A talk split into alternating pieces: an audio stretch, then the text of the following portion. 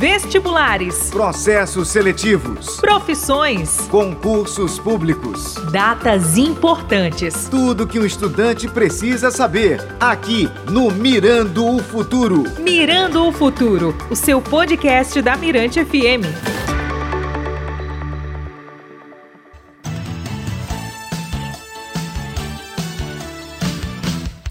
Mirando o Futuro está de volta e hoje vamos falar de vestibular e vestibular da UEMA, a Universidade Estadual do Maranhão. Então vamos conversar com o professor Sampaio, mas eu vou deixar ele mesmo se apresentar.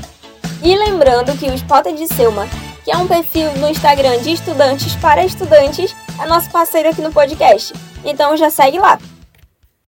Olá, professor! Antes de iniciarmos a conversa sobre o processo seletivo da UEMA, gostaria de lhe conhecer, saber quem é, saber quem é você. O senhor pode ficar à vontade para se apresentar. Meu nome é José Sampaio de Matos Júnior, sou professor da Universidade Estadual do Maranhão, atualmente chefe de divisão de concursos vestibulares e também presidente da Comissão de Processos Seletivos de Acesso à Educação Superior. Perfeito, perfeito. É, hoje nós vamos estar falando sobre o vestibular da UEMA, o PAIS. É, o senhor pode explicar para a gente como funciona o seletivo? É, o que eu preciso fazer para estudar na universidade? Isso, você precisa se inscrever no processo seletivo que acontece anualmente, certo. que nós chamamos de PAIS, Processo de Acesso à Educação Superior, por meio de um edital que também sai anualmente. Certo. É, ainda dá tempo de pedir a isenção?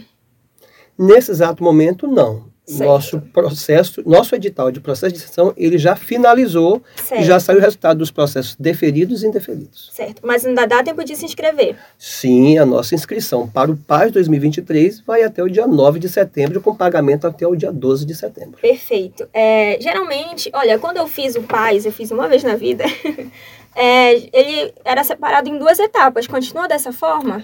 Até 2020 foi assim. Com a pandemia, com o objetivo de obedecer aos protocolos, aos decretos do governo do estado, nós fizemos o PAIS apenas em uma etapa. Então, o nosso PAIS 2023 é uma etapa. Vai etapa, continuar, né? Isso, Perfeito. com 60 questões, mais produção textual. Será realizado no dia 27 de novembro. Perfeito. É, e o que eu preciso saber antes de fazer a prova? É importante, primeira, vez, primeira coisa é ler o edital completo. Né? Então isso é importante, ler o edital. Verificar os conteúdos programáticos. Certo. Verificar o cronograma, a importância. Perder um prazo não, não dá, pode né? perder os prazos. Verificar também no cronograma a data da prova. Certo. E, e, também a data da saída da sua confirmação de inscrição para verificar o seu local de prova que você mesmo escolheu quando você fez o processo de inscrição. Perfeito, perfeito. É, o senhor sabe me dizer quais são os livros indicados para leitura desse ano? Sim, senhora, vou lhe dizer agora. Perfeito, perfeito. Cazuza, de Viriato Correia, Uma Ideia Toda Azul, de Marina Colassante e Perto do Coração Selvagem, de Clarice Lispector. Perfeito. É, agora falando sobre redação, é, o senhor sabe falar para a gente aqui a estrutura da redação? É, o que, é que eu preciso fazer para me dar bem na redação? Em relação à redação, o edital, né, nos nossos itens 12.8.1, trata muito bem, né? Você tem que ter o atendimento ao tema proposto, coesão entre as partes do texto, coerência de argumentos, atendimento ao tipo de texto proposto, domínio do padrão curto escrito da língua. Quer dizer, é importante né, você Sim. fazer sua redação que leve em consideração os itens. Né? Cada item vale dois pontos e você não pode, para não ser eliminado, não pode tirar Perfeito. menos de dois. Então, quem faz a, é, quem tem uma boa estrutura da redação do Enem já vai se dando bem na da UEMA, né? Existem, é são, existem diferenças, é importante, né, que o, aqui já é, nós não temos uma cartilha igual a Enem, mas nós Sim. temos aqui dentro do edital toda uma orientação técnica Sim para que as pessoas possam ter acesso à informação certo. e fazerem a sua boa redação. Por isso a importância de fazer a leitura do edital, né? Com certeza. É, agora, é, professor, digamos que eu passei aqui, já tenho minha vaga, fiz a minha matrícula, vou começar de forma presencial ou as aulas continuam de forma, de forma remota? As nossas aulas são presenciais, desde certo. o dia 4 de abril que nós começamos presencialmente. Ah, perfeito, então.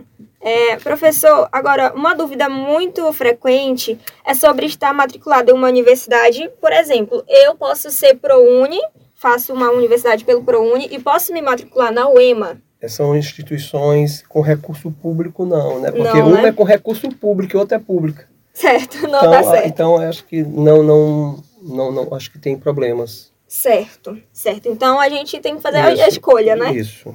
É, o senhor sabe falar pra gente o prazo das inscrições, data de provas? Sim, senhora. As nossas sessões começaram em julho, Certo. vão até dia 9 de setembro, com pagamento até 12 de setembro. E a prova será realizada no dia 27 de novembro, em etapa única, 60 questões, mais produção textual. Perfeito. É, agora, sobre o CFO, eu acredito que seja um dos cursos mais concorridos da UEMA. É, o senhor sabe falar pra gente, o senhor pode falar pra gente a diferença dele para o processo seletivo dos outros cursos? O que, que precisa mais? É interessante, né? Porque é, o, o nosso processo seletivo PAS 2023 é para o primeiro e segundo semestre de 2023. Certo. né? Então, todos os cursos.